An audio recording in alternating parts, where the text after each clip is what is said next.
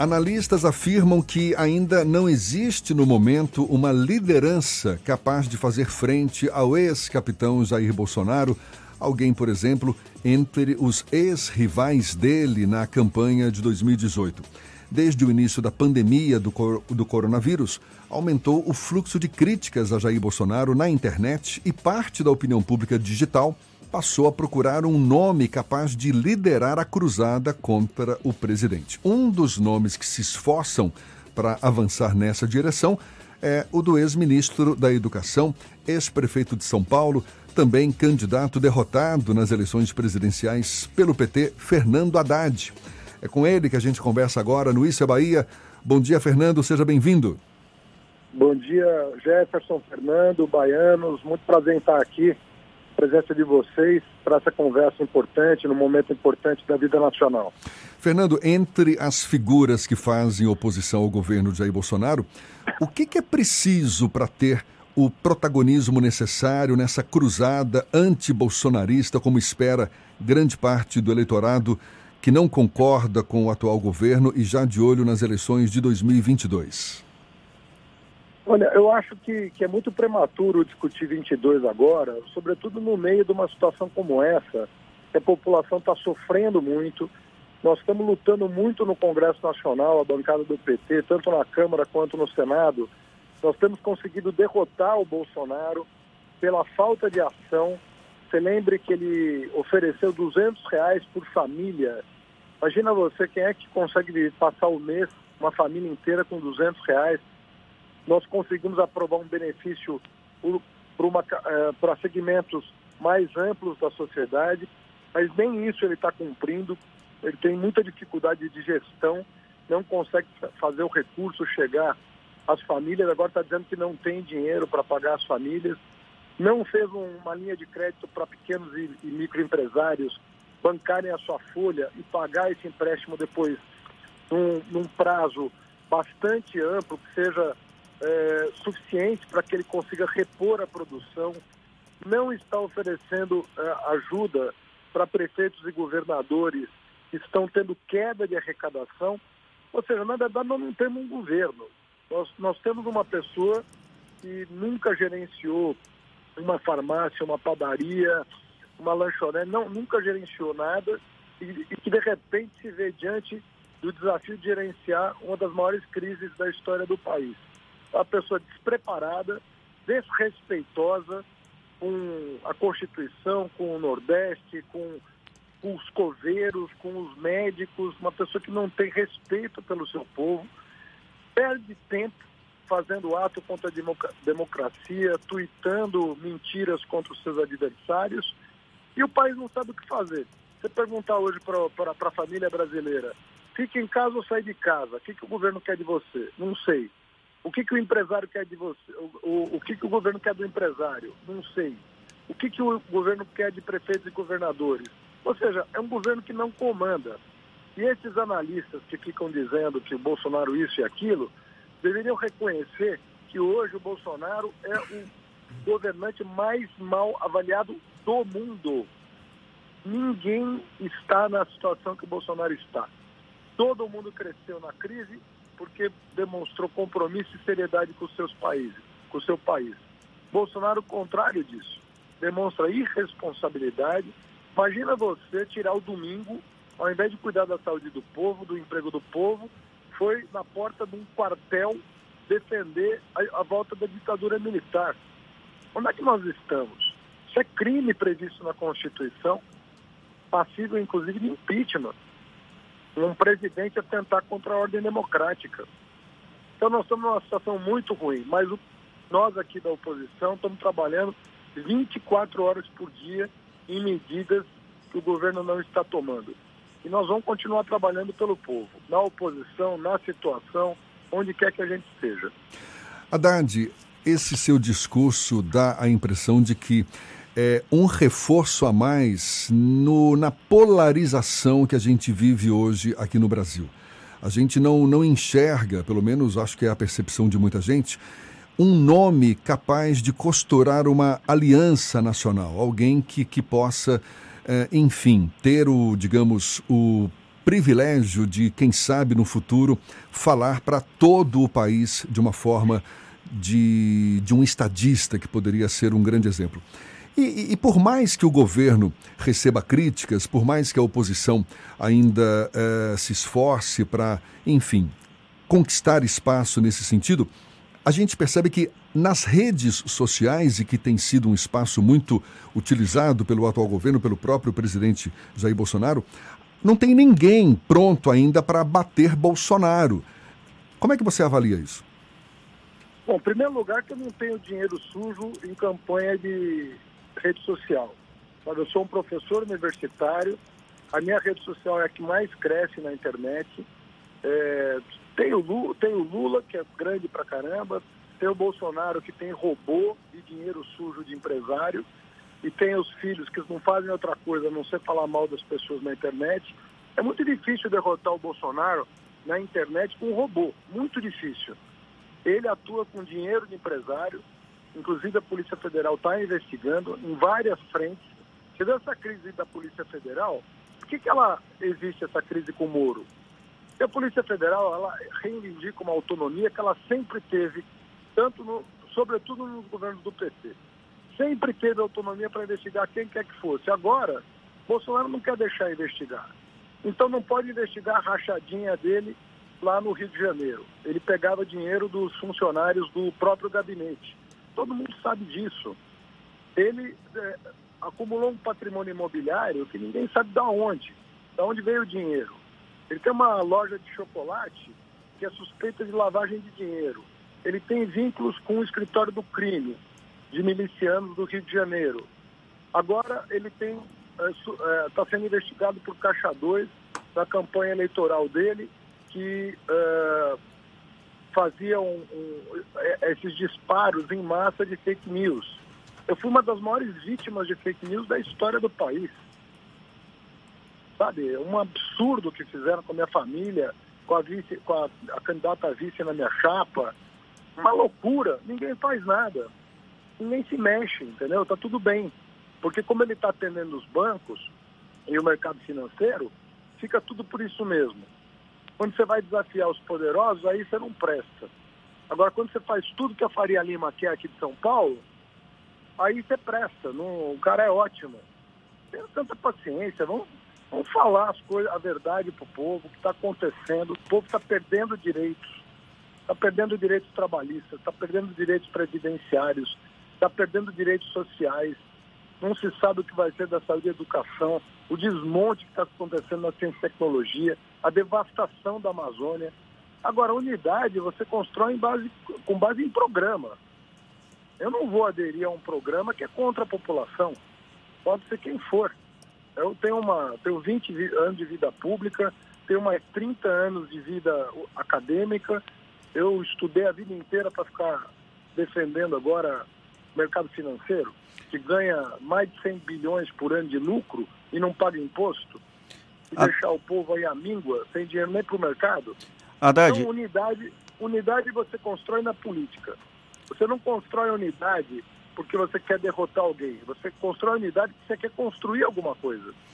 Né? Haddad... Então, na base propositiva que você faz isso. Há cerca de duas, três semanas, houve um movimento de partidos, principalmente de esquerda, que assinaram uma carta sugerindo a renúncia do presidente Jair Bolsonaro. O, com, em conversa com o senador Jacques Wagner, o ex-governador aqui da Bahia, ele lembrou que a questão da renúncia é um ato unilateral, que depende muito mais da própria pessoa do que do processo político em si. E essa semana, o ex-presidente Luiz Inácio Lula da Silva defendeu publicamente a hipótese de renúncia do, de renúncia não, de, do impeachment, de um processo de impedimento do presidente Jair Bolsonaro. Já há dentro da esquerda brasileira um movimento de fora Bolsonaro ou você acha que não é o momento de se discutir essa questão? Não, existe um movimento da sociedade pelo fora Bolsonaro. Na última pesquisa, 47% era a favor do afastamento dele, sobretudo depois do domingo, presidente da República, as pessoas precisam ter clareza do que aconteceu. O presidente da República foi para a porta de um quartel pedir o fechamento do Congresso do Supremo e a volta da ditadura, a volta do AI-5. na frente de um quartel no domingo em meio a uma pandemia e a uma crise econômica. Ao invés de estar trabalhando, ele está conspirando e manipulando a população contra a democracia. Isso, quem basta ler a Constituição. Qualquer pessoa pode entrar na internet, tem a Constituição é, no site, vários sites tem a Constituição na íntegra, digita lá crime de responsabilidade e leia o que, que a Constituição diz que é crime de responsabilidade. Atentar contra a ordem democrática é crime por parte de um presidente. Aliás, o filho dele está respondendo na comissão de ética, pelo mesmo motivo. Ué, se o filho está eh, respondendo na comissão de ética, por que, que ele não pode responder? Dizer, o Bolsonaro não tem, ele nunca teve compromisso nem com o Brasil, porque nunca trabalhou, e muito menos com a democracia, porque ele sempre conspirou contra a democracia.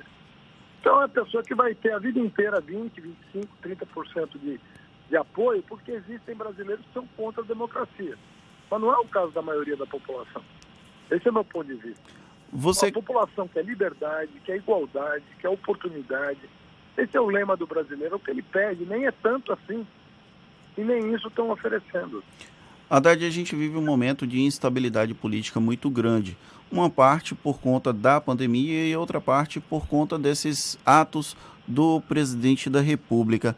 Existe alguma alternativa nesse cenário atual para que a gente tenha um pouco mais de estabilidade nesse momento tão delicado do mundo por conta da pandemia do novo coronavírus? E se existe esse, essa alternativa, qual é a sua proposta nesse sentido? Olha, eu, eu fico olhando para os países vizinhos. Eu sou professor de ciência política, eu sou obrigado a acompanhar a evolução da política no mundo inteiro. Pega a aprovação da, da Angela Merkel, chanceler alemã Pega a aprovação do presidente da França, Emmanuel Macron.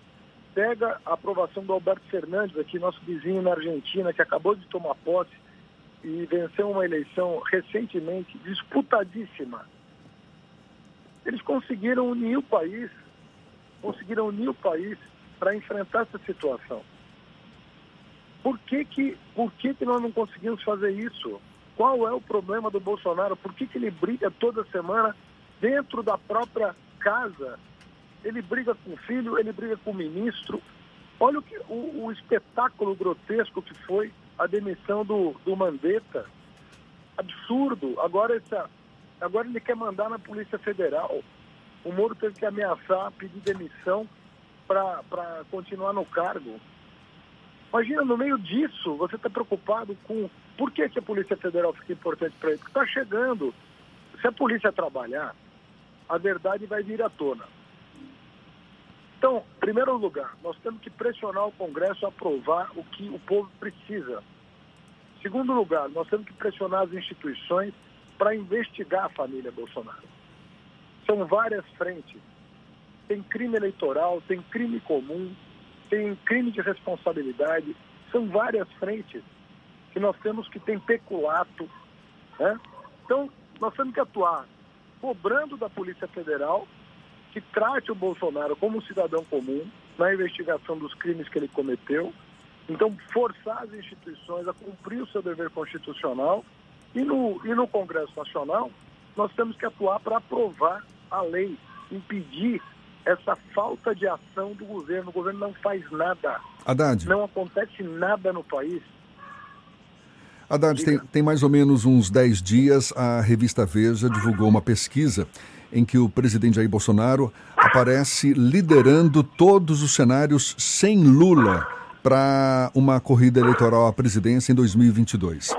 Você acha que esse recorte atual do eleitorado brasileiro, eh, dando preferência ao Jair Bolsonaro sem a presença de Lula numa eventual corrida eleitoral em 2022, é sinal de uma falta de unidade da oposição hoje no Brasil?